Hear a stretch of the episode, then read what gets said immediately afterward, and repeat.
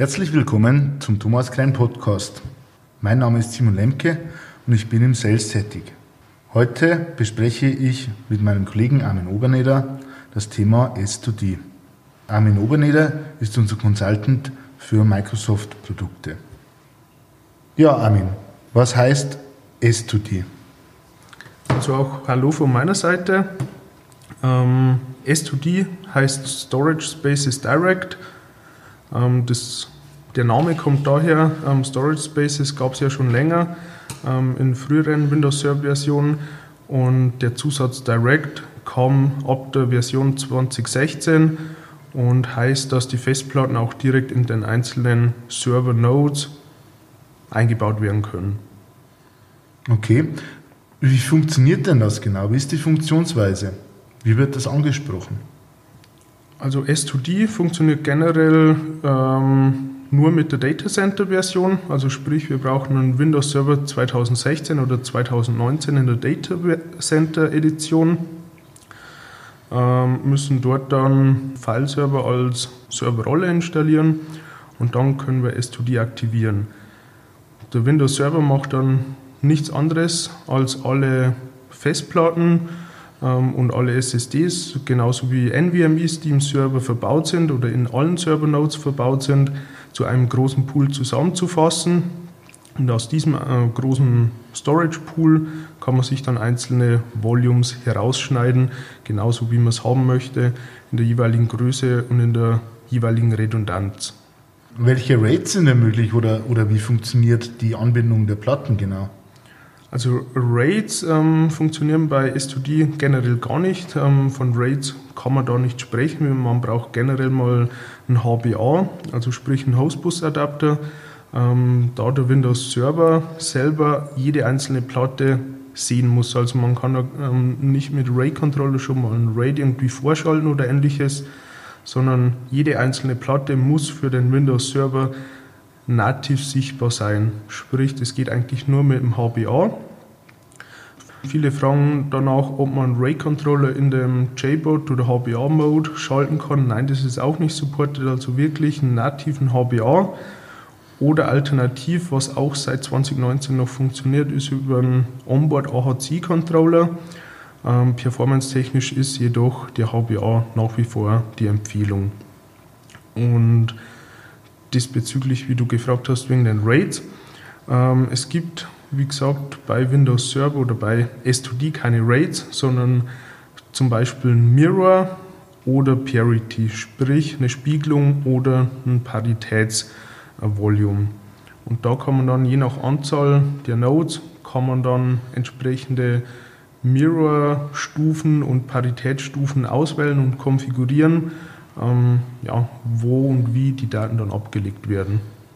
Okay, aber das heißt, ich habe verstanden, dass die Platten wirklich eins zu eins ans, an, an das Windows sozusagen weitergegeben werden und das Windows kümmert sich sozusagen darum, dass entweder ein, eine Spiegelung gemacht wird oder Parity ist ja ähnlich wie RAID 5 sozusagen anzusehen. Ist es dann pro Node zu sehen oder wird das auf äh, den gesamten Cluster verteilt? Sprich, kann man das mit einem Node machen oder braucht man hier zwingend mehrere Nodes? Genau, also es muss, wie du schon gerade gesagt hast, die Platte direkt am Server dran stecken, sprich HBA.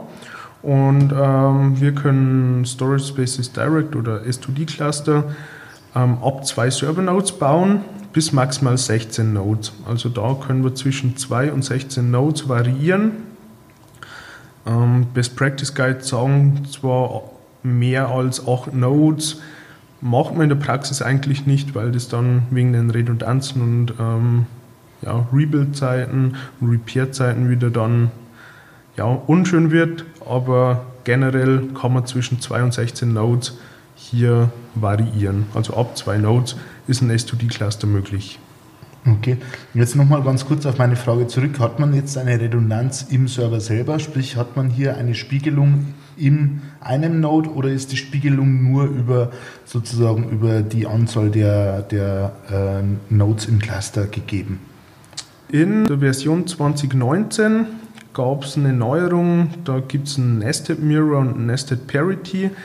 Sprich, da wird dann, das kann man sich so vorstellen wie ein ja, Vierwegespiegel, also ein Vierfachspiegel. Es gibt eine Originaldatei und drei Kopien dazu. Das ist nur konfigurierbar, konfigurierbar bei einem 2-Node-Cluster. Sprich, wir haben zwei Nodes und auf die zwei Nodes müssen wir insgesamt viermal die Datei ablegen. Heißt, wir haben auf einem Node haben wir zweimal die Datei und auf dem zweiten Node haben wir zweimal die Datei. Hier haben wir eben lokal im Server eine Redundanz und dann natürlich das Ganze nochmal auf den zweiten Server gespiegelt. Sprich, wir haben hier eine ja, vierfache Redundanz. Das geht allerdings nur beim 2-Node-Cluster. Ab drei Nodes können wir dann einen Dreiwegespiegel konfigurieren. Das ähm, ja, ist dann nichts anderes, wie wenn wir auf jedem Server haben wir einmal die Datei, einmal sozusagen die Originaldatei und auf den beiden anderen dann die Kopie. Und ähm, genau, dann haben wir intern im Server selber keine Spiegelung mehr von der, ein, von der einzelnen Datei oder von den Files, sondern wirklich nur noch auf die einzelnen Server-Nodes verteilt. Okay, also ich habe verstanden, wenn es ein Zwei-Node-Cluster ist, hat, der, äh, hat man die Auswahl, ob man sozusagen eine Spiegelung lokal in, also sozusagen pro Node haben möchte, also intern eine Spiegelung plus nochmal die Spiegelung auf den zweiten Node. Genau. Wenn man das nicht haben möchte, kann man es natürlich auch so machen, dass man es nur einmal pro Node hat, genau. was dann auch bei mehreren Systemen sozusagen möglich ist. Da wird es dann sozusagen, da, da, kann man sich dann aussuchen, ob es nur auf zwei von beispielsweise vier Nodes drauf ist oder ob es auf drei Nodes von vier drauf ist. Habe ich das korrekt Cor verstanden? Korrekt. Also beim Mirror, Mirror ist ja das Pendant zum RAID 1, damit man sich es vielleicht besser vorstellen kann, ist einfach nur rein die Spiegelung der Datei. Kann man generell auswählen zwischen einem normalen Mirror, dann habe ich einmal die Datei und dazu einmal die Spiegelung und kann auch ab drei Nodes oder einem 3-Node-Cluster ein äh, Three-Way-Mirror oder ein Drei-Wege-Spiegel konfigurieren. Dann habe ich eben einmal die Originaldatei und zwei Kopien da, äh, davon. Und beispielsweise bei einem 16-Node-Cluster hätte ich eben dann auf drei von 16 Nodes die Datei. Okay. Ähm, man spricht da von Nested Mirror. Ich habe das auch bei unseren neuen äh, STD Microclustern schon gelesen. Mhm. Ähm, Nested Mirror bedeutet sozusagen, dass ähm, im Nest, also dem einen Node, hier nochmal eine Kopie vorliegt und sozusagen auf dem zweiten Cluster. Und nur Mirror bedeutet sozusagen, dass es äh, pro Node einmal vorhanden ist, aber dadurch, dass es ein Cluster ist. Okay. Genau. Gut, sehr gut. In dem Zusammenhang ähm, fällt oftmals auch der Begriff RDMA ja, vielleicht klärst du uns einfach mal auf, was bedeutet RDMA, warum ist das so wichtig, was ist das Tolle an RDMA? Also RDMA ist ja die Abkürzung für Remote Direct Memory Access und ist, ja, die Technologie an sich gibt schon relativ lange, ähm, hat im normalen Serverumfeld ich sag mal, eine untergeordnetere Rolle gespielt. Also da hat man die letzten Jahre relativ wenig damit, äh, davon gehört. Eigentlich erst so richtig ähm, seit hm, Microsoft den Windows Server 2016 und somit eben die erste Version von Storage Spaces Direct rausgebracht hat. Seitdem ja, kommen immer wieder die Fragen, ähm, hört man RDMA eigentlich immer wieder und ähm, ja, hat eigentlich auch gesehen oder davor muss ich auch ehrlich gestehen, habe ich das auch nicht gekannt. Habe es zwar schon mal gehört, aber noch nie konfiguriert und eben seitdem ähm, RDMA bei uns standardmäßig konfiguriert wird, merkt man halt wirklich einen Performance ja, von dem Ganzen, weil RDMA ist im Prinzip eine Technologie, um die CPUs zu entlasten. Also der normale Netzwerktraffic wird dann normalerweise von den einzelnen CPU-Cores gesteuert und ähm, irgendwann limitiert eben der eine CPU-Core. Und die RDMA ähm, unterstützt eben die CPU oder entlastet die CPU, weil, wie es der Name schon sagt, die RDMA-fähige Netzwerkkarte direkt in den Speicher von einem entfernten Server hineingreifen kann und somit das nicht ähm, zwingendermaßen über die CPU laufen muss. Es hat den einen riesengroßen Vorteil, dass eben, oder zwei große Vorteile kann man sagen, dass zum einen die CPU stark entlastet wird und zum anderen, was im Prinzip vor allem im Storage-Bereich hm, der größte Vorteil ist, die Latenz sinkt sehr, sehr stark. Und in dem Fall, ähm, wenn bei einem Storage Cluster oder bei einem Storage System die Latenz minimiert werden kann, ähm, steigt natürlich dann auch die IOPS-Zahl und der Durchsatz, weil ja, die einzelnen Anfragen schneller abgearbeitet werden können. Okay, also ich habe jetzt verstanden, RMA ist eine Technologie, die es ermöglicht, dass die Netzwerkkarten sich sozusagen auf direktem Wege, sprich nicht über den Umweg über die CPU äh, unterhalten können. Somit die Latenz natürlich kürzer wird, weil sie sozusagen nicht erst nachfragen müssen, ob sie auch wirklich dürfen, ja? ja. Sondern dass sie sozusagen direkt miteinander kommunizieren und somit eben auch diese Grundlast, die durch Netzwerktraffic auf der CPU verursacht wird, wegfällt und somit äh, die CPUs entlastet werden. Kann man da äh, irgendwo eine Zahl nennen, äh, in welchem Bereich man sich da bewegt? Oder ein Beispiel, äh, in welchem Bereich man da von einer Entlastung spricht? Also es gab bei der Version 2016 seitens Microsoft mal offizielle Tests, ähm, die auch offiziell von Microsoft veröffentlicht wurden. Und ähm, in den Tests ist rausgekommen, dass die CPU-Last bei gleicher IOPS-Zahl, also da wurde im Prinzip eine bestimmte IOPS-Zahl in dem Cluster gehalten, einmal mit und einmal ohne RDMA getestet und ohne RDMA ist die CPU-Auslastung um ein Drittel gesunken. Sprich, man kann sich, das ist halt auch wieder dann sozusagen ein Vorteil äh, für einen Windows-Server, weil der eben aktuell ja auf Core-Basis lizenziert wird oder auf ähm, die einzelnen physikalischen Kerne müssen lizenziert werden. Und somit, eben, wenn ich mir CPU Performance einspare, muss ich nicht so viele Cores kaufen und kann eben somit auch bei den Windows-Lizenzen dann sparen. Gut, ähm, jetzt eine grundsätzliche Frage. Wir haben jetzt äh, gelernt, dass die Platten direkt durchgeschliffen werden zum System. Wir haben gelernt, dass ähm, die Netzwerkkarten sich direkt unterhalten. Was lässt sich grundsätzlich über S2D, über die Performance sagen? Ist das schneller als ein herkömmlicher Server mit einem normalen RAID? Ist das langsamer? Ähm, warum sollte man S2D machen? S2D ist ein ja, aktuelles System, also Windows Server 2019, ähm, hat man aktuell oder das aktuellste Windows Server Betriebssystem drunten als, äh, drunter als Basis. Und ähm, dann dank den Software-Defined-Technologien kann man eben relativ einfach S2D dann nutzen. Performance-technisch, woher nimmt S2D die Performance her? Bei S2D ist zwingendermaßen immer notwendig, dass ein Caching mit dabei ist oder mit drin ist. Das Caching muss immer auf Flash-Speicher laufen oder aufgesetzt werden. Sprich, wir brauchen immer eine NVMe oder mindestens zwei NVMe's pro Serber oder eben normale SSDs.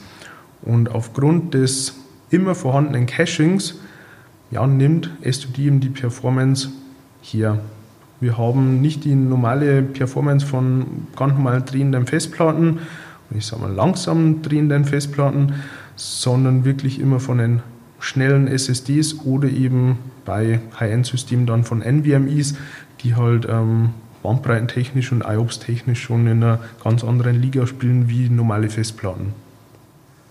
Okay, ähm, wenn man das jetzt mit äh, anderen Flash-Rates vergleicht, ist hier immer noch ein Vorteil da durch die ähm, STT-Technologie, dadurch, dass man direkt durchschleift, im Gegensatz zu normalen Raids oder ähm, ja, wie darf man sich das vorstellen, performance-technisch?